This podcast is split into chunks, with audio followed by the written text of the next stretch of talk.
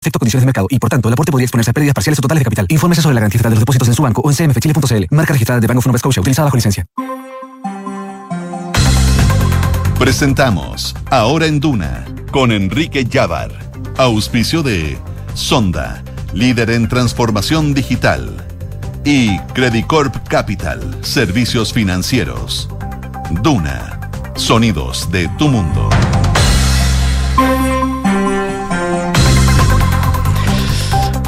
Una de la tarde con dos minutos, sean bienvenidos y bienvenidas a esta nueva edición de Ahora en Duna de este lunes 6 de febrero de este año 2023.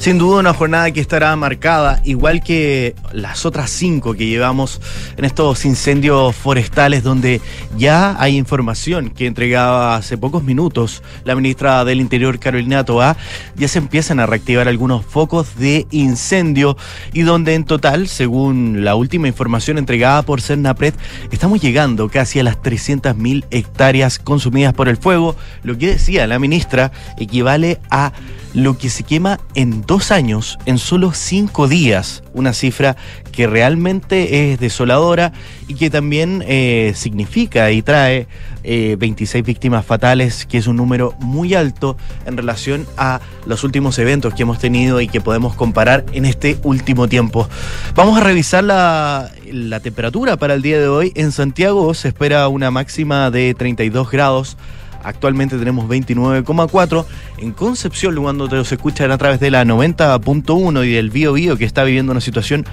bien complicada por los incendios forestales, la máxima llegará a los 24 grados. En Puerto Montt, donde nos escuchan a través de la 99.7, la temperatura máxima será de 19 y en Valparaíso, lugar donde nos escuchen a través de la 104.1, la temperatura llegará a los 19 grados. Vamos a estar muy atentos con lo que está pasando. Recordemos que ya empezamos a incorporar algunos conceptos como los puntos rojos, que son esta mezcla entre humedad, viento y temperatura que ayuda a que estos incendios forestales se puedan ir propagando. Eh, estos días vamos a estar bajando en punto rojo, nos avisaba ayer el subsecretario del Interior, Manuel Monsalves, pero se espera que para el miércoles o jueves,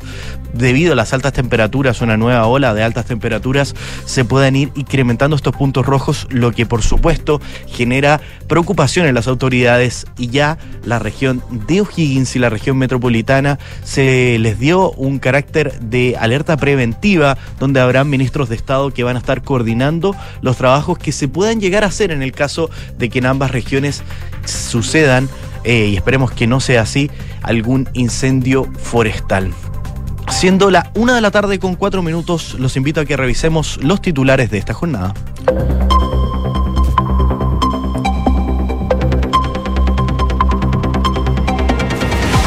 El Senapred informó 26 personas fallecidas por los incendios forestales, 3.276 personas damnificadas y 1.156 viviendas destruidas por los incendios entre las regiones del Maule y la Araucanía. En cuanto a los recintos asistenciales, son tres los que fueron afectados o destruidos por el fuego, en una situación que actualmente tiene 63 incendios en combate, 150 controlados y un total de 264.198 hectáreas afectadas por las llamas. En tanto, las regiones de O'Higgins y Metropolitana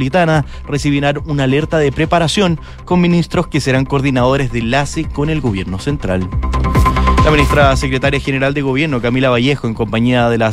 la, subsecretaria de Servicios Sociales, Francisca Perales, se reunieron hoy en La Moneda con actores y autoridades de la sociedad civil para coordinar la ayuda en los estados de catástrofe por los incendios en las regiones del Ñuble, Bío, Bío y la Araucanía. Según indicó la ministra Vallejo, ya se han catastrado 300 hogares y se constituyó un equipo especializado para enfrentar este momento a través de las ayudas tempranas. Junto a esto, la ministra recordó que la prioridad número uno es combatir los incendios y salvar vidas.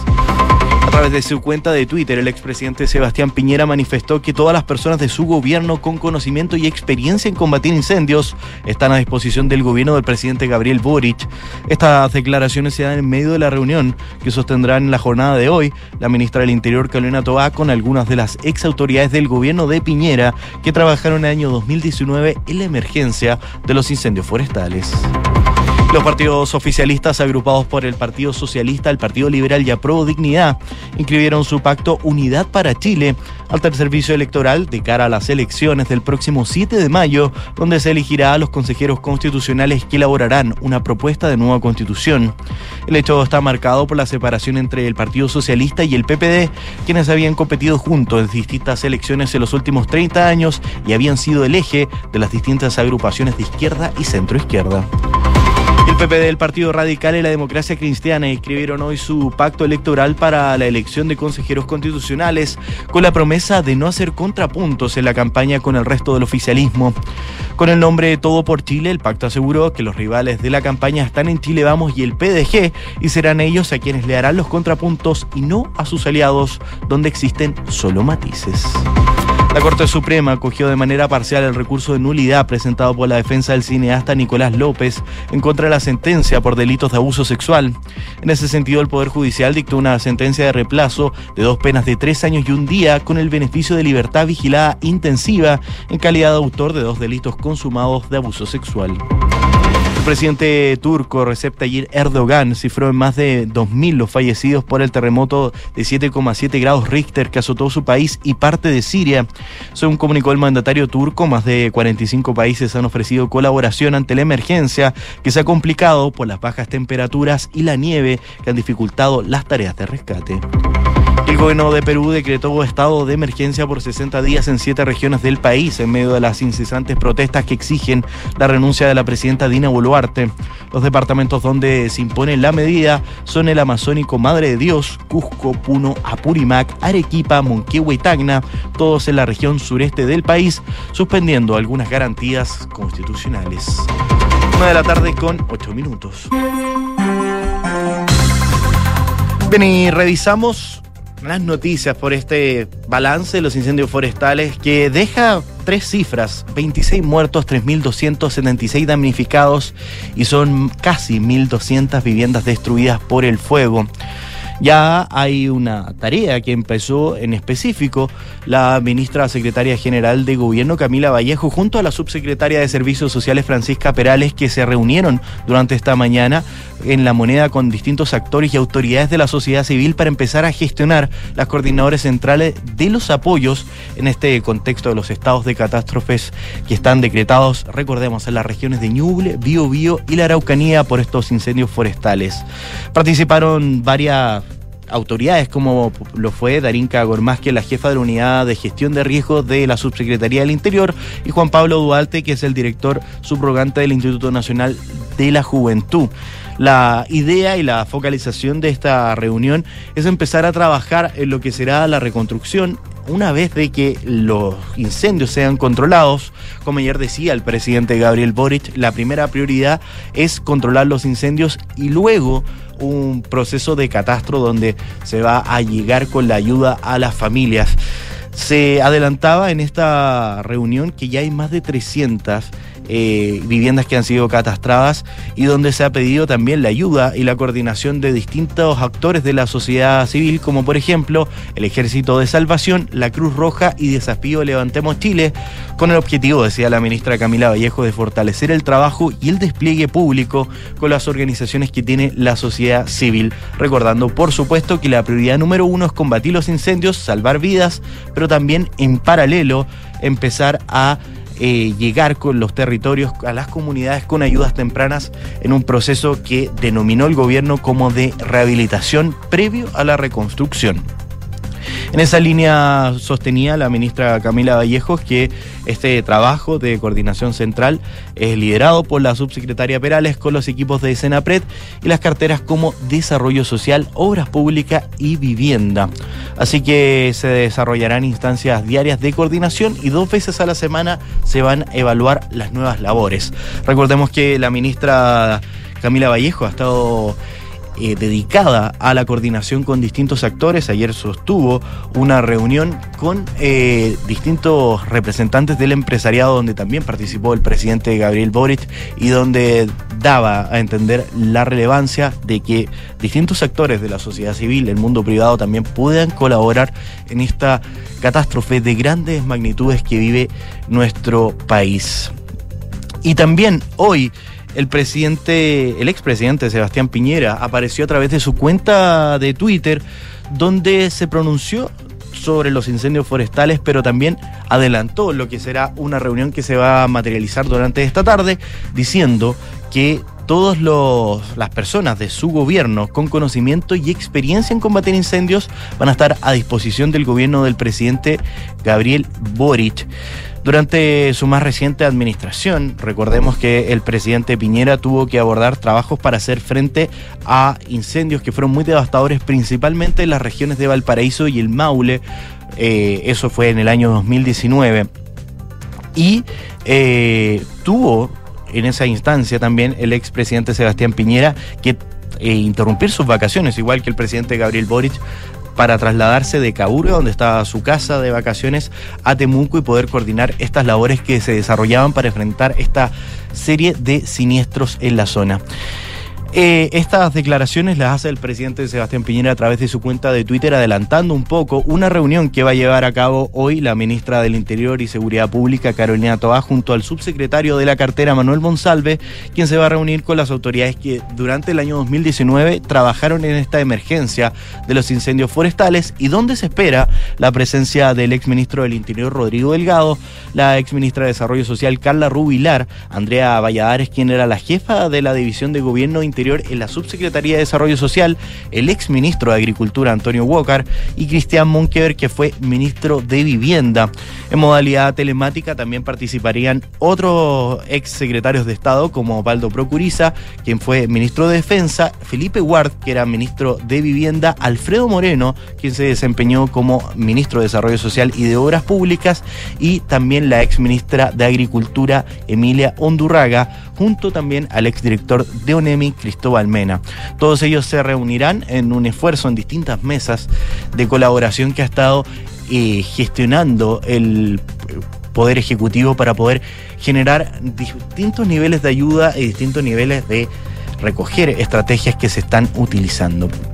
Así que vamos a estar atentos a lo que va a pasar el día de hoy, donde también otro de los temas que ha sido central en el combate a los incendios ha sido la intencionalidad de algunos de ellos. Hace minutos la ministra del Interior, Carolina Toá, daba cuenta de que hay 10 personas eh, detenidas por la, supuestamente tener algún grado de responsabilidad en la generación de algunos incendios forestales y hay más de 20 eh, intenciones de investigar algunos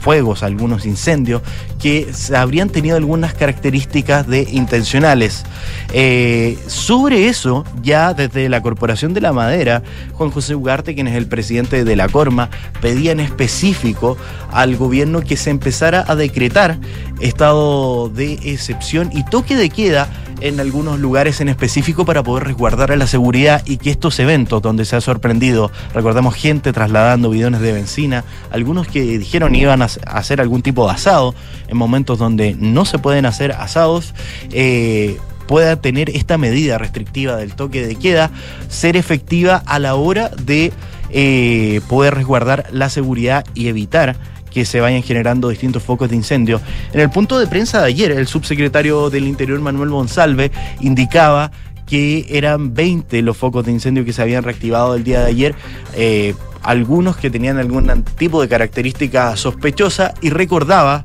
igual que lo hizo la ministra del Interior, Carolina Tobá, que si se llega a comprobar la intencionalidad de algunos de estos incendios, el gobierno va a hacer caer el peso del Estado sobre quienes resulten responsables. Y sobre eso, ya ha habido una discusión que no hay una postura única, porque, por ejemplo, el ministro de Agricultura, Esteban Valenzuela, quien es, recordemos, responsable de CONAF, no descartó que el gobierno decrete toque de queda comunales por estos incendios, sobre todo en las regiones del Ñuble, Biobío y la Araucanía, que siguen siendo las más azotadas por estos siniestros. Así que él planteaba que eh, a estas medidas que ya está tomando el Ejecutivo se pueden sumar el toque de queda, pero a nivel comunal. Eh, y afirmaba que en el contexto del trabajo coordinado que están llevando adelante el gobierno, en colaboración también de la Corporación Chilena de la Madera Industrial y Forestal, que ha solicitado esta misma restricción de circulación a nivel comunal. Sobre esto, el ministro Valenzuela reconocía que esta medida no se descarta y que están monitoreándolo y se podría sumar ya lo decretado en el Ñuble en lo relativo a la prohibición de portar combustibles. Recordemos que toda la región de Ñuble está prohibido portar combustibles. Eh, ya sea cualquiera sea su característica, combustibles que puedan funcionar como acelerantes, recordemos, para generar algún foco de incendio. Decía el ministro Valenzuela que en esta medida que ya está eh, en vigencia en la región del Ñuble, la responsabilidad de las bombas de benzina va a ser fundamental en esto, asegurando que existe también un salvoconducto que habilita el traslado de combustible, pensando sobre todo en el mundo de la agricultura. Recordemos que hay maquinarias que en específico necesitan ser llenadas, ser abastecidas de combustible a través de bidones u otros eh, enseres, pero eh, para hacer esto, para ir a poder comprar benzina, hay que sacar un salvoconducto que probablemente, y se lo vamos a averiguar, pero probablemente sea así, hay que sacarlo a través de las comisarías. El ministro Valenzuela contaba además que el domingo se combatió la propagación de fuego en la comuna de Quirihue y decía que ahí se vivió una situación que era un poco dramática en los sistemas de prevención en el Ñuble. Él dijo que estaba ahí en Quirihue enfrentando con todo el equipo de 150 personas que estuvieron trabajando con maquinaria especializada y se logró contener un kilómetro. Y ahí está el hospital de toda la provincia de Itata y el incendio se estaba propagando. Dijo que en esa región, en la región de Ñuble, hay siete detenidos por estar infraganti en diversas circunstancias generando incendios. Así que vamos a ver qué es lo que estaba pasando. Eh, hay distintas visiones, por ejemplo, el delegado presidencial de la Araucanía eh, decía que es una medida que se tiene que observar en cuanto a su potencialidad porque esta medida podía ser peor que el remedio, que la enfermedad por lo cual hay que estar viendo eh, cómo se está evaluando. Así que vamos a estar muy atentos. Ya hoy día es una jornada donde el TEN Tanker llegó a nuestro país y ya se encuentra volando eh, en distintas partes del país. Recordemos que tiene una capacidad de 36 mil litros que puede desplegar en esta lluvia que hemos visto bien impresionante y que estará en el aeropuerto Carriel Sur de la región del Bío como centro de operaciones donde se trasladará al lugar donde CONAF eh, sea, diga que sea pertinente para poder combatir este fuego. Una de la tarde con 18 minutos.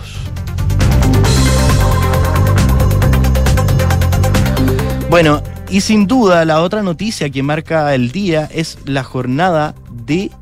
inscripciones de los partidos políticos, los distintos pactos, porque eh, la jornada del día de hoy, hasta las 23.59, los distintos partidos políticos que están habilitados para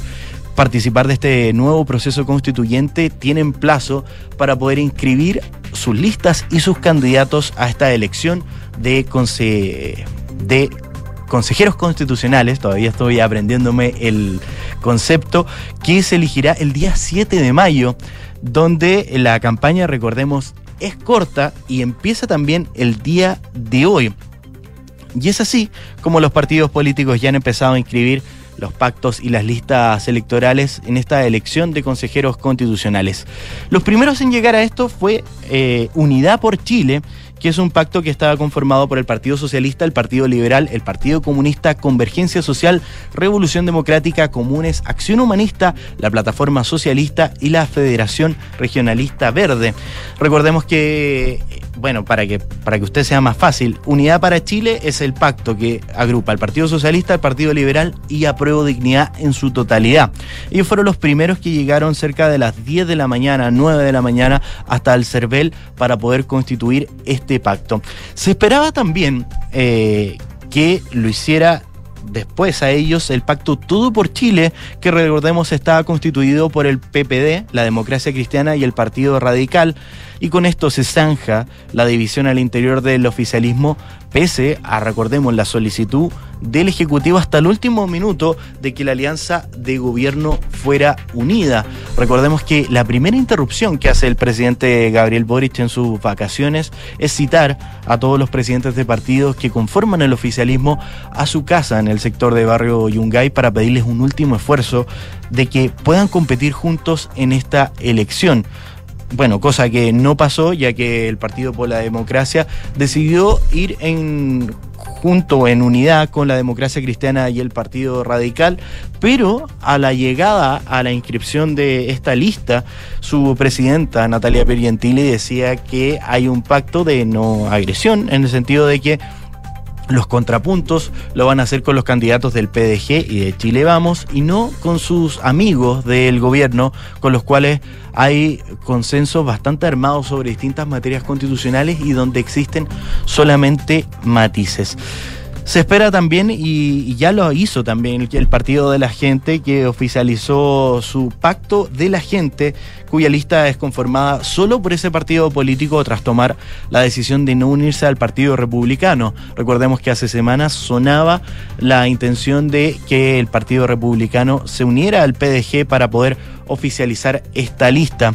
Y al mediodía se espera que Chile Vamos, que es Renovación Nacional, la UDI y Evópoli, pueda llegar a inscribir este pacto electoral. Finalmente, una de las dudas que quedaban es si iba a existir pactos por omisión, ya que los partidos políticos y las alianzas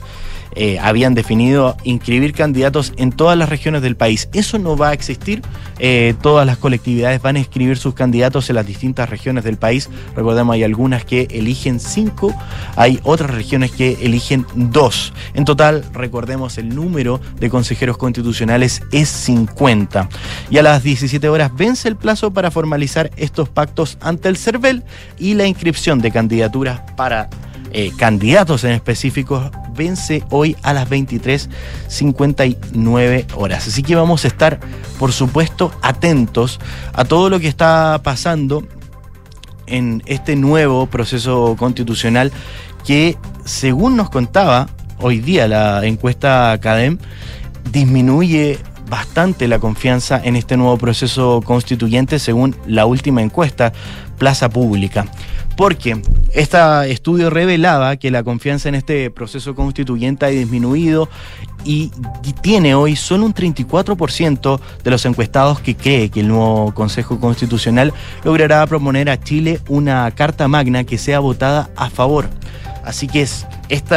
estudio, estos son siete puntos menos que la semana pasada y evidencia también que el 62% de los encuestados está de acuerdo con que Chile necesita una nueva constitución. Vamos a ver el desenlace de lo que está pasando en esta jornada, que por supuesto ya se los adelantaba, está marcada tanto por los incendios como también como por la inscripción de las listas para estas elecciones.